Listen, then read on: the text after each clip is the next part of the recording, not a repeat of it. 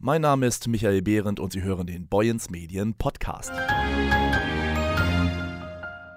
So wie Strom oder fließendes Wasser ist schnelles Internet längst ein unverzichtbares öffentliches Gut. Das hat man in Dithmarschen schon erkannt, da war das Internet für die Bundeskanzlerin noch Neuland. Vereint im sogenannten Breitband-Zweckverband arbeiten die hiesigen Gemeinden als Solidargemeinschaft daran, Dithmarschen flächendeckend mit Glasfaser zu versorgen.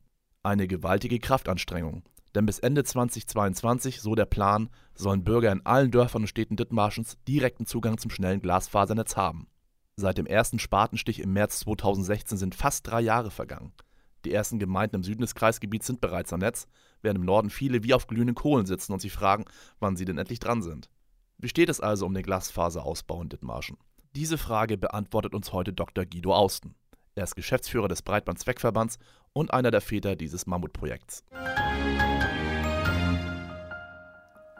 Aktuell läuft ja die sogenannte Vermarktungsphase im Aktionsgebiet 8 rund um Tellingstedt. Bringen Sie uns doch mal bitte auf den Stand, äh, ja, wie weit ist das Projekt Breitbandausbau in Dithmarschen fortgeschritten?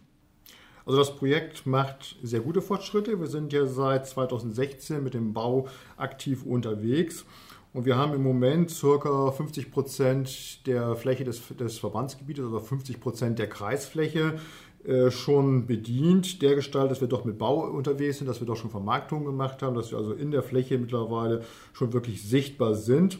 Ähm, wir haben im Moment knapp oder gut 4000 Haushalte bereits äh, am Netz und wenn das so weitergeht, muss ich sagen, können wir schon sehr zufrieden sein. Wozu braucht es überhaupt diesen Zweckverband? Man sieht ja an vielen Orten ja auch die Telekom-Buddeln, die an ihren Verteilerkästen ja auch so mit Highspeed-Internet wirbt.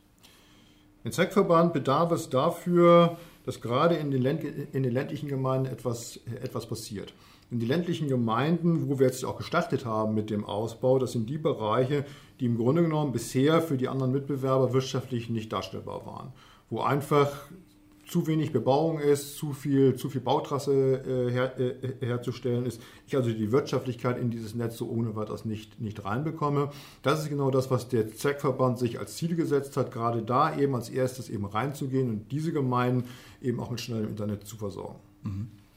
Was denn die größte Herausforderung beim Bau? Ist das jetzt so, die Menschen zu überzeugen, dass sie so Glasfaser-Internet brauchen oder ist es eher das, äh, ja, Baufirmen zu finden, die diese Leistung überhaupt unter die Erde bringen?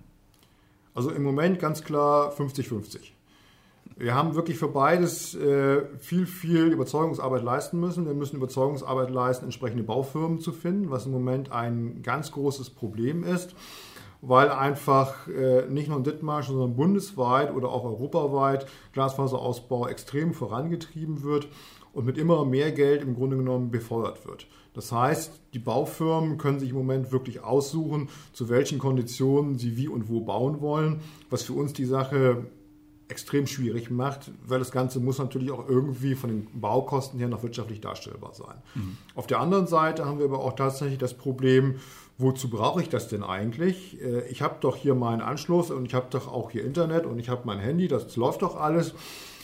Ja, das ist richtig, äh, aber wenn man sich anschaut, wie die Entwicklung eben in diesem Bereich war in den letzten fünf Jahren, in den letzten zwei Jahren, eben zu immer mehr Bandbreite. Wir wollen heute streamen, wir wollen heute online Fernseh, Fernseh schauen und, und, und. Geht einfach der, äh, der Trend dahin, dass niemand mehr drumherum kommen wird.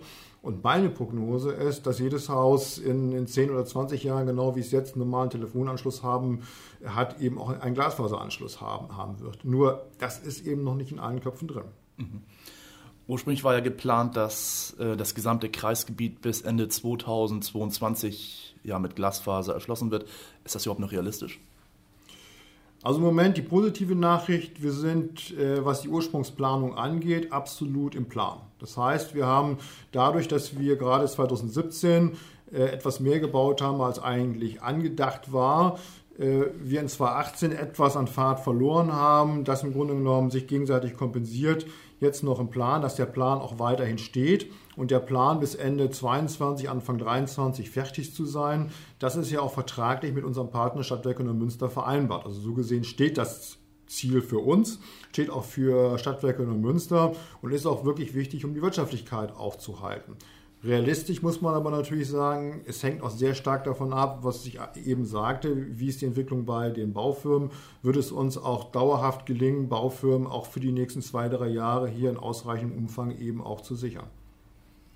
Nun sind die Stadtwerke in Münster, Sie sprachen es gerade an, die bauen ja das Glasfasernetz im Auftrag des Breitbandzweckverbands äh, und betreiben es auch in den nächsten Jahren. Die sorgten ja zuletzt für Negativlachzeilen, äh, gelten als finanziell angeschlagen. Müssen sich die Dithmarscher dann Sorgen machen um den Netzausbau? Gibt es vielleicht sogar notfalls schon einen Plan B, den Sie in der Tasche haben? Also auch wir haben diese öffentliche Diskussion natürlich mit doch ein bisschen Sorge beobachtet, was da um die Stadtwerke Münster eben passiert, was dort eben auch geschrieben war in, den, in den letzten Wochen. Auf der anderen Seite, wir haben gerade in der letzten Woche eine Verbandsversammlung gehabt, wo auch die Geschäftsführung von Stadtwerke Münster nochmal aufgetreten ist, sich nochmal vorgestellt hat. Wir gehen davon aus, dass unser Projekt gemeinsam mit den Stadtwerken Münster steht, dass wir das auch gemeinsam zu Ende bringen können und wir auch Lösungen finden. Natürlich können wir die Augen nicht davor verschließen, dass äh, wenn Kostensteigerungen entstehen durch erhöhte Baukosten und, und, und, wir auch gemeinsam überlegen müssen, wie wir die Wirtschaftlichkeit von dem Projekt sichern müssen. Dafür sind wir partnerschaftlich mit Stadtwerken und Münster unterwegs.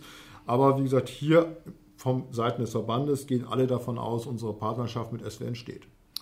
Werfen wir mal einen Blick auf 2019. Wo geht es weiter mit dem Ausbau und der Vermarktung?